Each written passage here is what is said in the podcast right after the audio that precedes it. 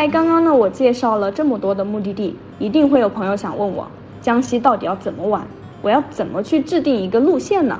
那接下来我会根据不同的行程天数，给大家来推荐一下合适的路线行程。如果你是江西周边的朋友呢，你想利用周末的两天假期，来一次短短的度假。那你可以随便选一个目的地去爬爬山也好，泡泡温泉也好，然后住在景区的附近，节省时间嘛，然后也会方便你出去玩。那么如果你有一个小长假，大概规划了三到四天的行程呢，我就推荐你去进行一个小范围的城市切换。第一个我推荐的玩法就是婺源加三清山的三日游，在婺源去选一个比较有特色的民宿住一晚上，然后第二晚呢就去三清山的山脚下住一晚上。然后爬三清山的时候就不用起得特别的早嘛。武功山现在是已经开放了的，随时可以去玩。那第二个我想推荐你的三到四天的玩法呢，就是南昌加庐山。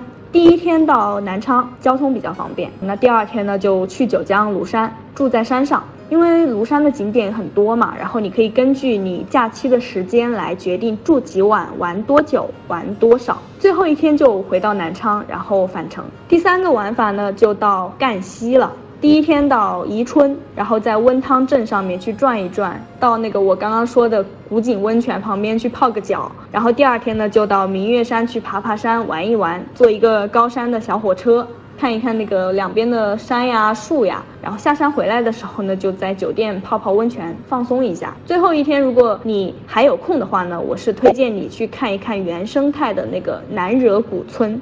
哎，如果有听众跟我说，如果我有一个特别特别长的假期，那我觉得你就可以来一个江西的大串线，多去几个目的地。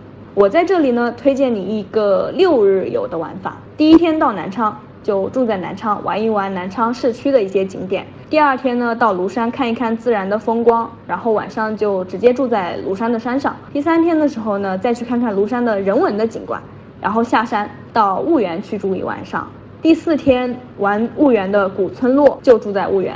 第五天呢，再从婺源到景德镇去看一看古窑，最后一天就回到南昌，然后返程。那刚刚呢，我给大家介绍了一个六日游的玩法。我有看到朋友在问我，玩一个江西的全景游大概要多久？我觉得是主要去看你想去哪些目的地。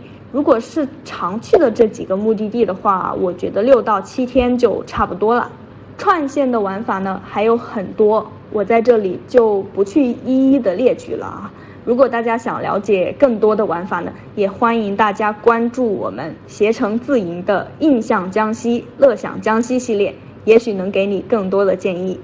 刚刚有说到江西的目的地还有玩法嘛？是不是有朋友就很想问我，江西有什么好吃的，一定要去尝一下？别急，我现在就给大家来说一说江西的美食。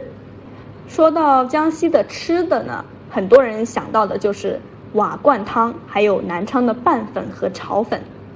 在南昌嗦粉的时候，嗦的是米粉，配上一点萝卜干、雪里红、花生米。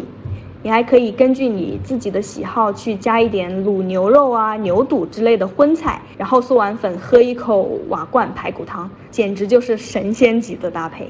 然后在庐山呢，有一个非常有特色的餐食吧，就是叫三石宴，就是石头的这个石，分别是石鱼、石鸡，还有石耳。石鱼呢，就是九江当地的一种小鱼嘛，它对水质的要求会比较高，一般只会长在有泉水经过的石头缝里。石鸡呢，大家是不是和我刚开始的时候一样，觉得就是当地的小子鸡？其实不是的。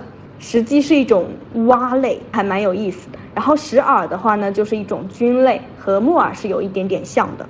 然后江西菜是普遍会偏咸和偏辣。如果大家不太能吃辣的话，我建议你在江西吃饭一定要让老板关照你一下，少放一点辣椒，不然真的会让你辣到怀疑人生。除了我刚刚说的这个小吃和菜品之外呢，其实有一些大家。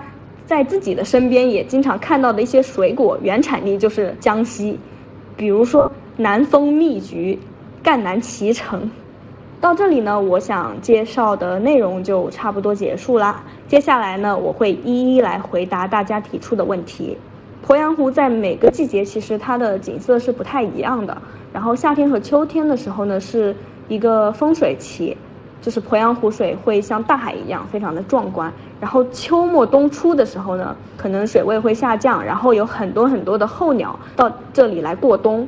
这个时候就是来看一看那个湖，就变成了一个大草原，然后来看一看那些候鸟，就很适合。江西能买的东西的话，我觉得有婺源的一个菊花茶，然后景德镇会有一些瓷器，九江呢会有一个茶饼，还有云雾茶，明月山会有一些富硒的皮蛋和大米，然后赣州脐橙和南丰蜜桔，我之前也有提过。